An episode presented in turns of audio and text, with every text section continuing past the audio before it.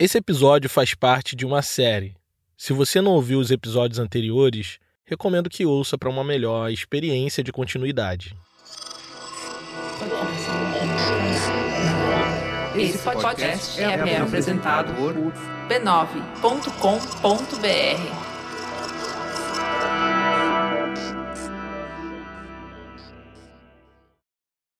Ele tinha só 18 anos quando ficou encarregado de tomar conta do prisioneiro mais perigoso do país.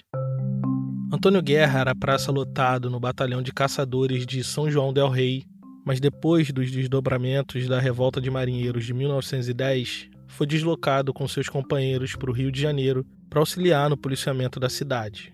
A desconfiança nas tropas sediadas no Rio era grande. Então o governo de Hermes da Fonseca ordenou que contingente de outros estados viesse para a capital federal para engrossar as fileiras legalistas. Antônio Guerra era um jovem sargento e foi designado para ser carcereiro dos presos encaminhados para a Ilha das Cobras. Dentre eles, o mais perigoso, João Cândido. Já tinha umas semanas que o tal prisioneiro perigoso tinha sido movido da solitária para uma cela mais humana e limpa.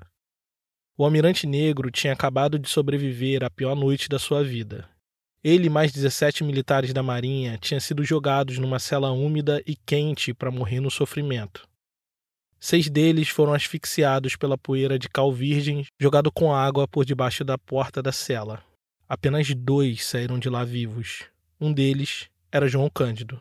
Essa tentativa de assassinato, que ocorreu sob a sombra da omissão do comandante do batalhão naval da Ilha das Cobras, foi parar nos jornais. Então, o comando da Marinha achou por bem dar um tratamento um pouco mais humanizado aos sobreviventes. Todos no país sabiam quem era e o que fez João Cândido. Para uns, um herói. Para outros, um negro violento e perigoso que se recusava a morrer para aquele jovem sargento que veio do interior de Minas, foi surpreendente descobrir que aquele homem negro, corpulento e com mais de 1,80m de altura, gostava de matar o tempo na prisão fazendo bordados. Antônio nunca tinha visto um homem fazer bordado. João Cândido era o primeiro. Toda aquela imagem de herói e vilão construída em torno daquele sujeito se esvaiu diante da cena surpreendentemente calma de um homem grande bordando símbolos náuticos em tecidos brancos. Os dois ficaram amigos na cadeia. Antônio contrabandeava jornais para que João pudesse saber as notícias do Brasil que ele ajudou a tumultuar. Em troca, recebeu em agradecimento dois bordados feitos pelo almirante negro. Ao que tudo indica, João Cândido não fazia bordados para si, mas para lidar com seus próprios demônios.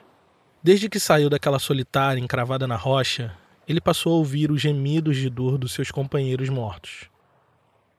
Frequentemente vi os infelizes em agonia, gritando desesperadamente, rolando pelo chão de barro úmido enquanto sufocavam com poeira de cal. Essa cena atormentava ele dia e noite. Durante todos os meses que esteve preso, incomunicável, frustrado por ter sido traído pela nação, João precisou lidar com o trauma de ser um sobrevivente. Foi quando um dia o carcereiro abriu a porta e disse que ele ia sair mas não para a liberdade. Estava sendo levado para o hospício. Meu nome é Thiago André e esse aqui é o História Preta. Você está ouvindo a temporada Cisne Negro. Episódio 6 Longe do Mar.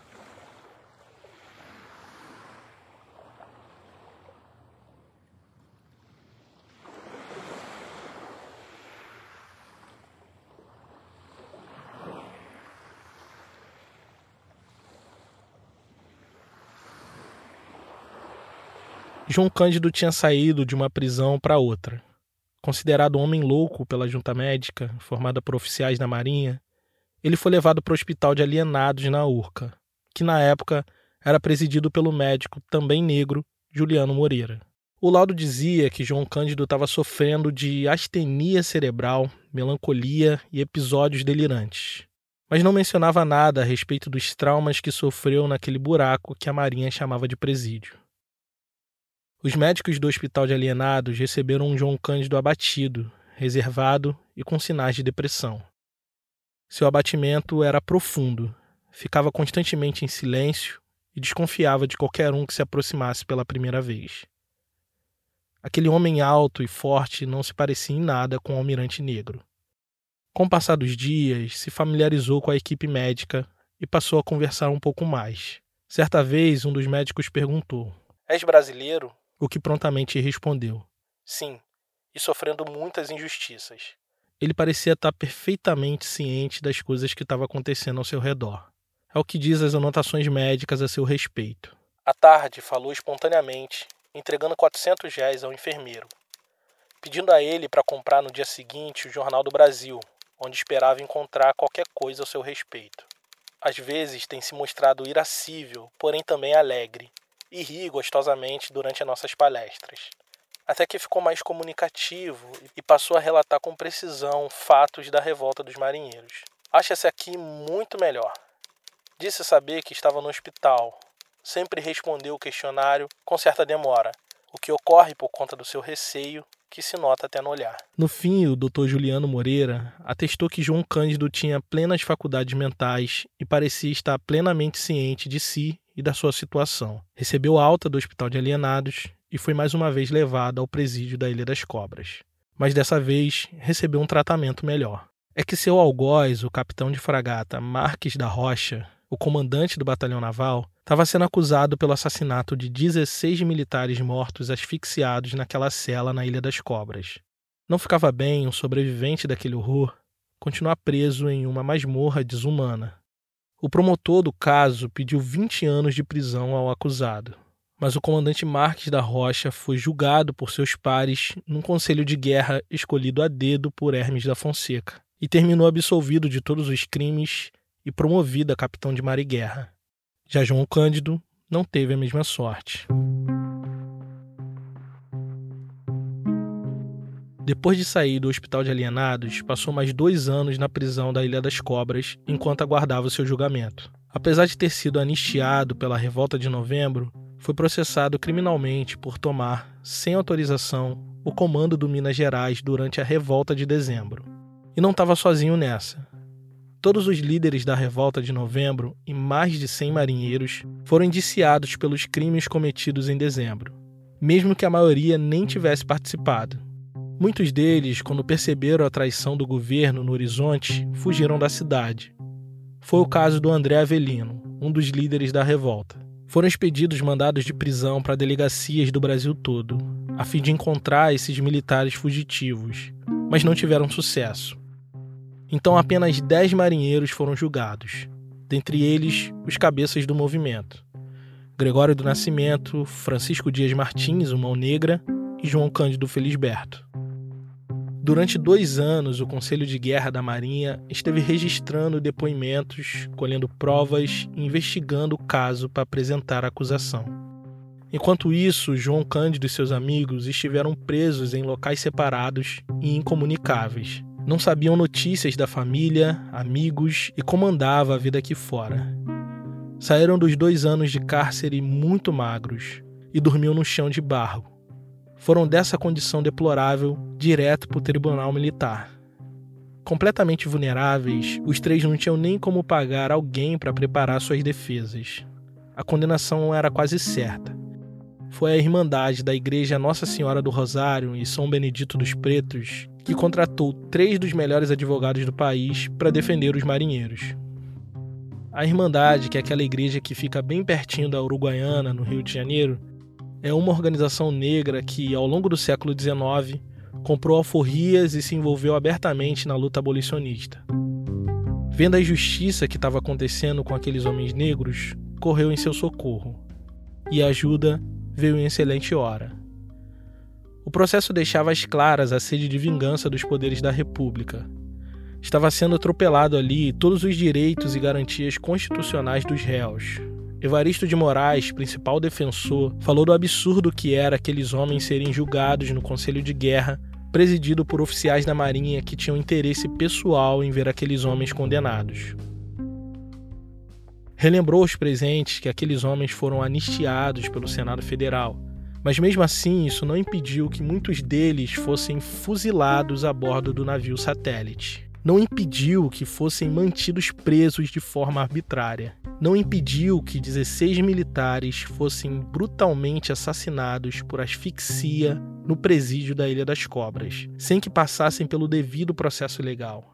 Provou que João Cândido assumiu Minas Gerais pela segunda vez porque o navio foi covardemente abandonado pelo seu comandante bem na hora do combate. Foram mais de duas horas de exposição da defesa, e em todo o tempo, João Cândido se manteve calmo, de cara fechada e olhando nos olhos dos seus juízes. Por fim, diante das provas irrefutáveis da defesa, o Conselho de Guerra decidiu por unanimidade pela absolvição de todos os acusados. Pela primeira vez, João Cândido se permitiu sorrir. Mesmo comprovada a inocência, João Cândido e seus amigos foram sumariamente excluídos da Marinha, sem direito a nada, carregando apenas a roupa do corpo. Presos, torturados, extraditados, processados e fuzilados por reivindicar dignidade e um mínimo de ordem e planejamento na Marinha do Brasil. Os marinheiros tinham um projeto sofisticado, tão sofisticado que o ministro da Marinha na época, o almirante Marques de Leão, apresentou um novo plano de modernização da força pautado nos temas centrais contidos naquela carta manifesto elaborado pelos marinheiros e endereçado ao presidente. Quem se beneficiou dos avanços que tivemos, que tiveram lá em 1910, não foram os que se revoltaram, foram os que vieram é, ao longo daqueles anos. Esse é Álvaro Nascimento, doutor em História e profundo pesquisador da Revolta de Marinheiros de 1910. Então, pelo castigo corporal foi eliminado aos poucos, ganhou-se um novo código, né? algumas situações foram melhorando, mas veja, nunca ficou 100%. Não à toa, na década de. em 1962, 52 anos depois, foi dessa, desse evento, foi constituída a Associação de Marinheiros Fuzileiros Navais do Brasil e outras, outras organizações foram criadas nesses 52 anos. Os frutos da revolta apareceram ao longo do tempo e se estenderam pelos anos, para o bem e para o mal. Cada um dos líderes do movimento tomou seu próprio rumo na vida. Gregório do Nascimento, que liderou em Coraçado São Paulo, ironicamente virou trabalhador doméstico na residência do Hermes da Fonseca e esteve nessa posição por muitos anos. Francisco Dias Martins, o Mão Negra, líder do Cruzador Bahia, já tinha pedido baixa da Marinha logo depois que saiu a sua anistia, mas assim como os outros, foi preso e processado pela revolta de dezembro. Depois disso, virou estivador no porto do Rio de Janeiro e esteve envolvido na organização de movimentos operários na capital. Mas de todos esses, sem dúvidas, foi João Cândido que mais sofreu na pele as consequências da revolta da Chibata. Ser um almirante negro tinha seu preço, e João Cândido pagaria cada centavo dele.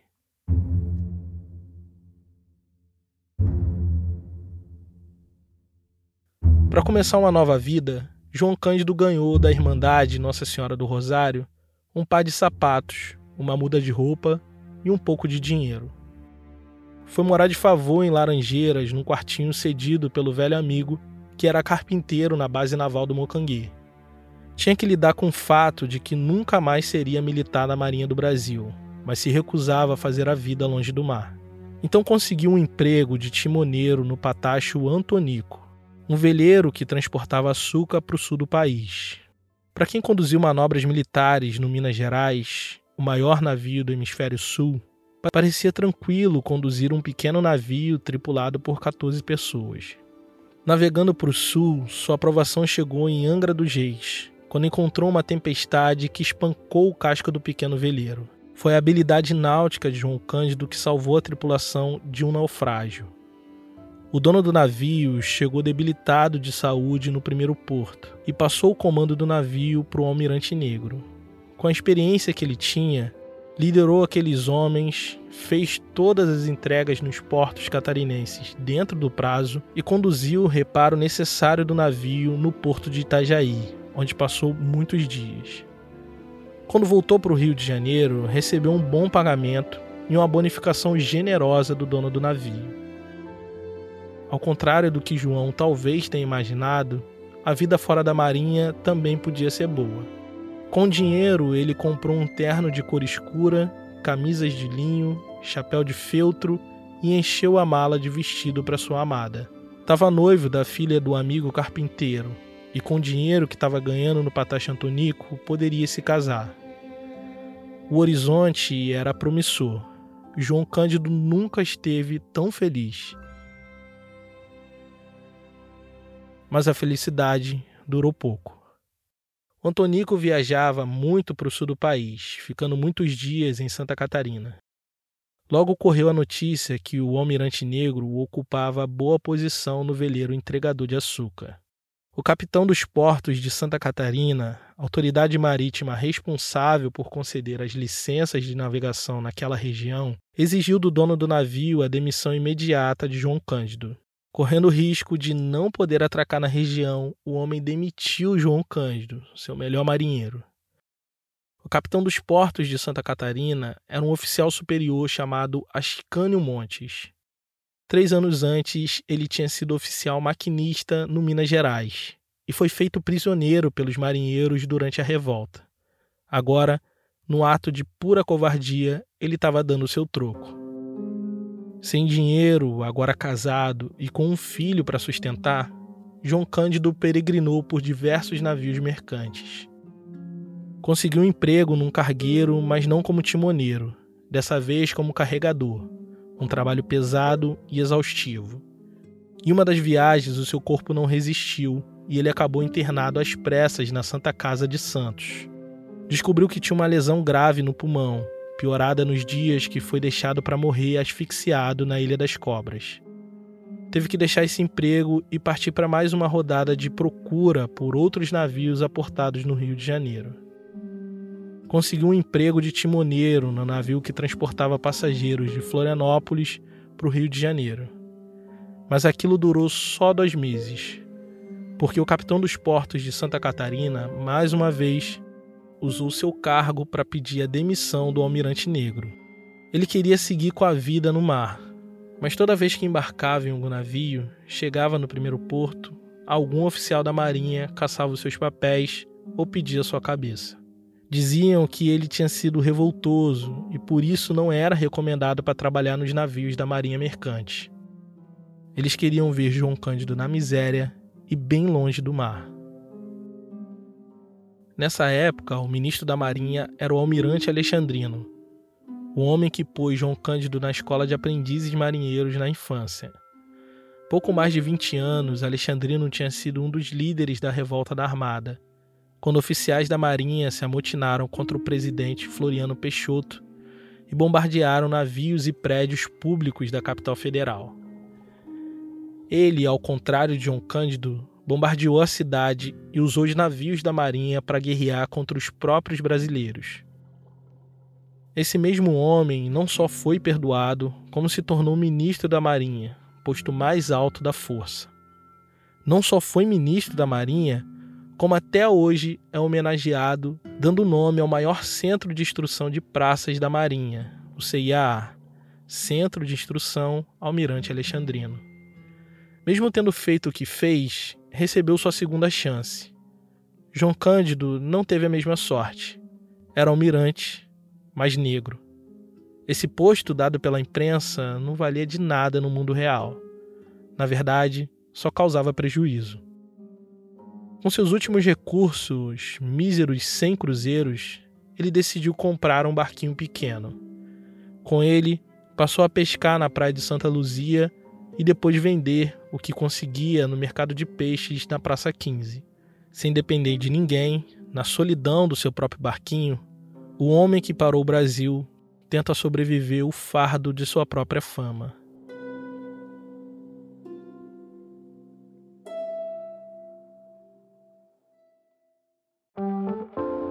Você gosta de como eu conto histórias por aqui?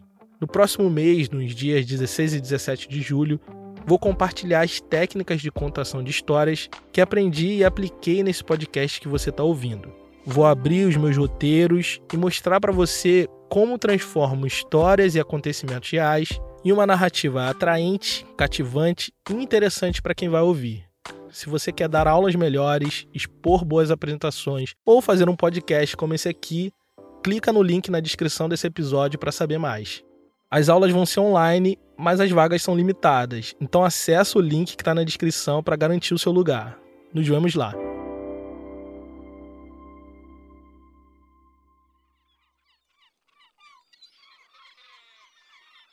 Foram anos e mais anos pescando e vendendo peixe na Praça 15. Tinha cada vez menos dinheiro e a vida era cada vez mais precária. No início de tudo, morou de favor nas Laranjeiras, perto do centro. Mas agora teve que se adaptar, indo morar primeiro em Oswaldo Cruz e depois mais longe, em São João de Meriti, na Baixada Fluminense. Tinha uma rotina de trabalho desumana. Saía de casa no início da madrugada, pescava a noite adentro e descarregava o peixe de manhã bem cedinho. Sua primeira esposa faleceu com uma infecção intestinal, então por três anos ele teve que segurar as pontas sozinho. Às vezes precisava levar os filhos junto com ele para a Praça 15. Enquanto os meninos dormiam em cestos vazios dentro dos barcos atracados, João Cândido lançava a rede na mesma baía de Guanabara que fez dele um almirante negro. A vida era dura, mas o anonimato trazia alguma paz já tinha passado 20 anos da revolta da chibata. Trabalhar na pesca, no seu próprio barquinho, fez com que a perseguição de alguns oficiais desse um tempo. Durante todos esses anos, seu nome foi instrumentalizado em diferentes movimentos políticos. Foi inspiração para uma revolta de sargentos do exército ainda nos anos 10. Foi rememorado diversas vezes nos anos 20 por movimentos sindicais ligados à esquerda, e também por movimentos políticos e militares. Mas ele se manteve afastado da vida pública, um pouco pela paz pessoal, um pouco também por ter a saúde debilitada. Mas essa calmaria iria mudar nos anos 30. Essa foi uma década de turbulência política no Brasil, Getúlio Vargas assumiu o poder depois de um golpe de Estado que deu fim à hegemonia política que dominava o país desde o início da República. Entre eles estavam anarquistas, militares, comunistas, trabalhistas, católicos e integralistas. De todos esses, três organizações se destacaram no cenário nacional: a Frente Negra Brasileira, movimento político pelo progresso das pessoas negras, Aliança Nacional Libertadora, movimento mais à esquerda que surgiu para impedir a ascensão do nazifascismo no Brasil, e a Aliança Integralista Brasileira, movimento de direita, nacionalista e de forte inspiração no fascismo italiano. Foi nessa última organização que João Cândido voltou à vida pública.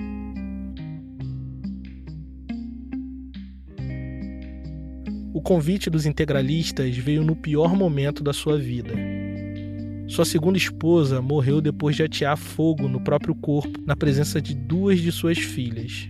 João Cândido sofria cada vez mais das sequelas que a Ilha das Cobras deixou no seu pulmão. Ele precisava de assistência médica constante num tempo em que não existia saúde pública universal. Vivia numa casa precária, sem saneamento básico, a quilômetros de distância do trabalho. O integralismo apareceu na vida dele como a solução para todos esses problemas. O convite veio de Plínio Salgado, líder do movimento, mas a iniciativa tinha sido de oficiais da Marinha que também eram integralistas. Esse movimento tinha muita força na Marinha de Guerra. Eles sabiam o poder da mobilização de João Cândido e queriam cooptar mais marinheiros para a organização. O almirante negro viu nisso uma boa oportunidade de se aproximar de pessoas importantes no alto comando da Marinha que pudessem de alguma forma readmitir ele na força como militar reformado. Com isso, ganharia acesso à justa aposentadoria e tratamento adequado para sua saúde.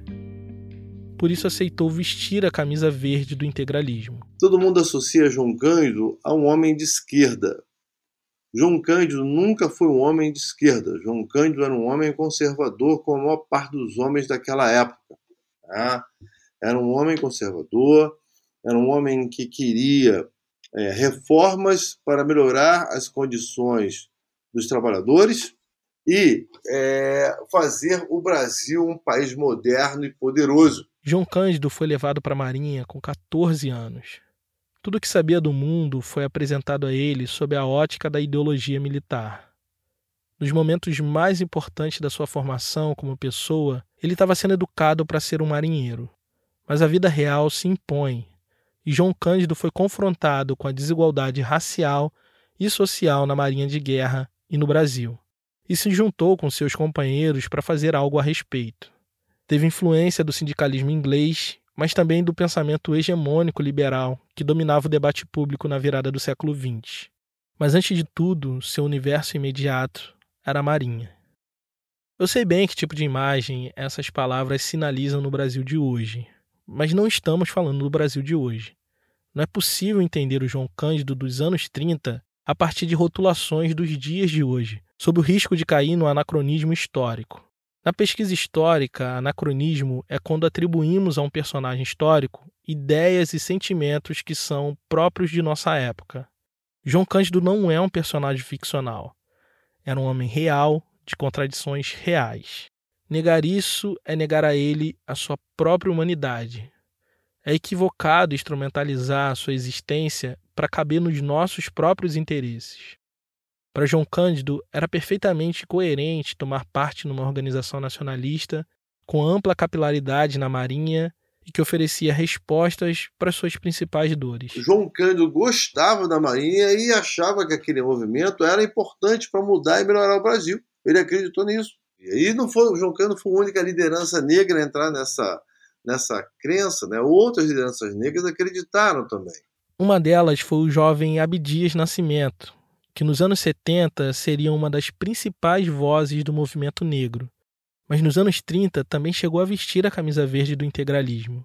Porém, conforme os anos foram passando, percebeu os sinais cada vez mais explícitos do racismo e das ideologias de supremacismo branco, principalmente nas lideranças, e abandonou a organização definitivamente em 1937. João Cândido também teve seu momento, mas sua ruptura foi um pouco mais dramática.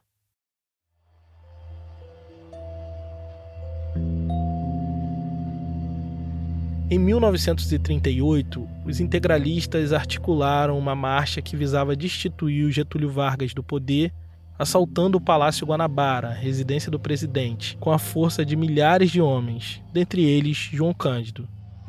Os camisas verdes acreditavam piamente que seu plano iria dar certo, mas foram surpreendidos pelo aparelho repressivo de Vargas, que ofereceu uma resposta rápida e violenta. Os integralistas foram desbaratados com facilidade. Mais de 1.500 homens foram presos naquele dia. Muitos deles morreram fuzilados quando já tinham se rendido. João Cândido escapou por pouco. Conseguiu voltar para casa, mas viu muitos marinheiros pegos terem a carne queimada na chama do maçarico. O líder integralista, Plínio Salgado, fugiu da cena de ação e se exilou em Portugal. Enquanto jovens marinheiros e trabalhadores enfrentavam a mão de ferro do Estado Novo Varguista, o líder integralista gozava de vida tranquila na Europa. Mais uma vez, João Cândido se sentiu traído. Mesmo tendo sido perseguido durante anos por oficiais da Marinha, decidiu marchar ombro a ombro com eles no integralismo, na esperança de reconquistar o seu lugar na Marinha. Mas tudo não passou de uma mentira. Eles usaram sua imagem, seu poder de mobilização, mas quando tudo deu errado, foi abandonado à sua própria sorte. Voltou de mãos vazias para São João de Meriti, onde uma família numerosa esperava respostas que João não pôde dar. Se deitou em sua cama, sob o teto de uma casa que, assim como sua vida, estava em pedaços. Ele tentou. Ninguém pode dizer que ele não tentou. João Cândido amou o Brasil, mas nunca foi correspondido. Com sessenta e tantos anos, com netos em idade escolar e filhos para sustentar, ele sentiu que sua vida estava por um fio. A saúde é das piores. O reumatismo e a tosse seca de um pulmão debilitado fazem dele um homem fragilizado. Mas não se pode dar o luxo de parar. Então, todos os dias de madrugada, engole suas decepções, lida com o peso das suas escolhas e pega o trem para trabalhar descarregando peixe na Praça 15. Numa espécie de autocensura, escolheu se esconder nas sombras de sua própria história. Não quer saber de ser almirante negro, quer apenas ser um João Ninguém.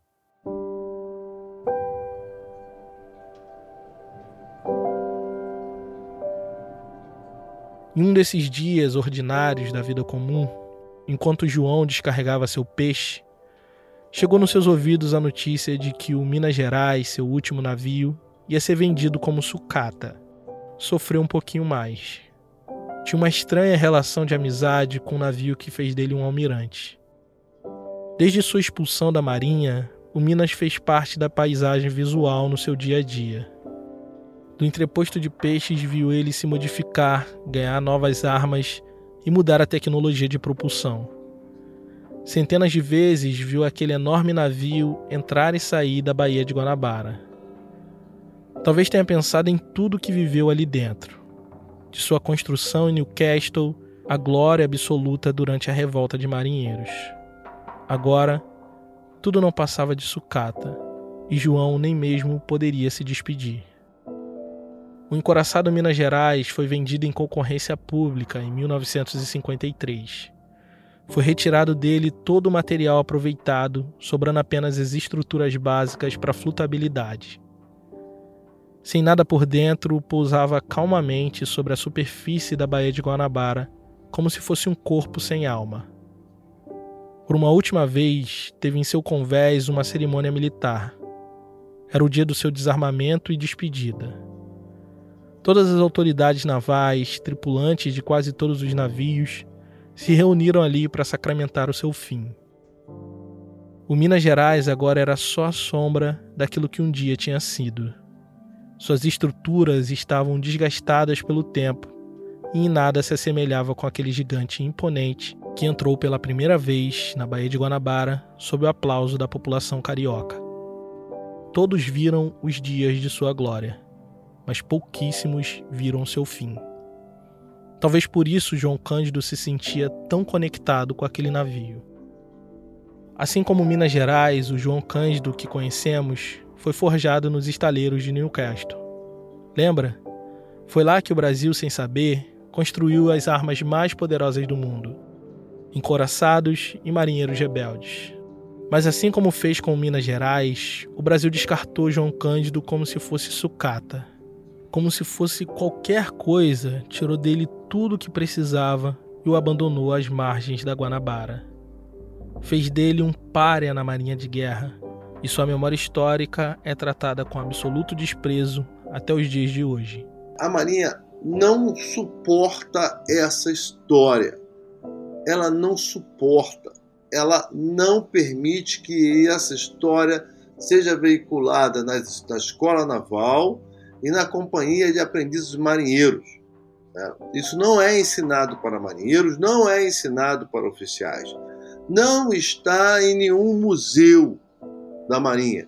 Não se fala sobre isso. A Marinha não suporta, não tolera essa história. O hino oficial da Marinha se chama Cisne Branco. Nele, o eu lírico, a voz que canta a canção, compara o seu próprio navio a um cisne branco deslizando num lago azul. Essa comparação sempre me fez pensar nesse lugar como um lugar de calmaria, de ordem, onde tudo está sob controle. Esse hino, Cisne Branco, de certa forma é a síntese poética do que é a Marinha do Brasil, ou como ela deseja ser vista. E nesse sentido, João Cândido é um cisne negro. Era um sujeito raro, mas desprezível, inadequado que não cabe no Lago Azul. Não cabe naquilo que a Marinha de sua época lhe pôs como lugar. Um sujeito como ele, de origem como a dele, tinha um lugar muito claro a ser ocupado na briosa Marinha de Guerra. Seu lugar era do trabalho, da obediência, da subalternidade e da chibata. O maior pecado de João Cândido foi ter subvertido a ordem e, por meio da revolta, ter sido feito almirante. Ele nunca disse que era um almirante. Fizeram dele um almirante negro. E quando fizeram, fizeram para marcar a diferença. Ele nasceu para o mundo como a antítese de tudo que estava posto. Numa sociedade que pregava a incapacidade do negro de liderar, de progredir, de pensar, João Cândido foi o suposto fato raro que deixou exposta a farsa brasileira.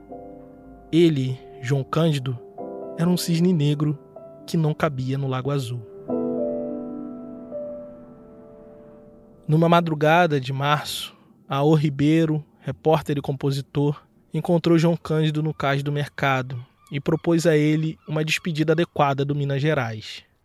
Pôs o almirante negro num caique, um pequeno barco a remo, e invadiu a noite escura que abraçava a Baía de Guanabara para encontrar o seu velho amigo. Lá mais ao longe, no ancoradouro, o Minas Gerais pousava silenciosamente no breu da madrugada. Na manhã seguinte, a carcaça do velho encoraçado seria arrastada a reboque para a Itália, onde encontraria o seu triste fim. João Cândido e seu amigo chegaram perto do Minas Gerais. O navio que um dia tinha sido a glória da nação e que agora não passa de um humilhante amontoado de sucata. Por um instante, João Cândido talvez tenha se lembrado de todo o legado e mudança que promoveu no país ao se mover em direção ao improvável e realizar o inesperado. Assumir o comando do Minas Gerais foi o seu maior ato de bravura e amor, e por isso jamais seria perdoado.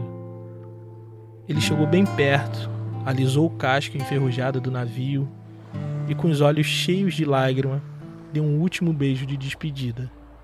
O seu legado estava consumado.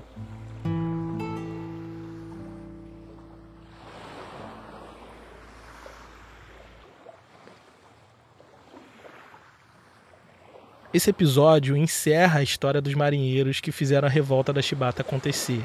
Mas eu vou esticar essa temporada por mais um episódio. Nele eu vou contar a história de outro marinheiro. Um que colheu todos os frutos de João Cândido, mas que decidiu abandonar a marinha para contar histórias. Histórias que mantêm vivo na nossa memória aqueles que importam. No próximo episódio, eu vou contar um pouco da minha história com a Marinha, do porquê o História Preta nasceu e como esse podcast salvou minha vida. Esse podcast é uma produção História Preta.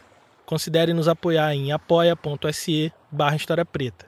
Caso queira fazer um apoio pontual, nós também temos uma chave Pix. historiapreta.gmail.com A ficha técnica e a bibliografia utilizada estão nas notas do episódio.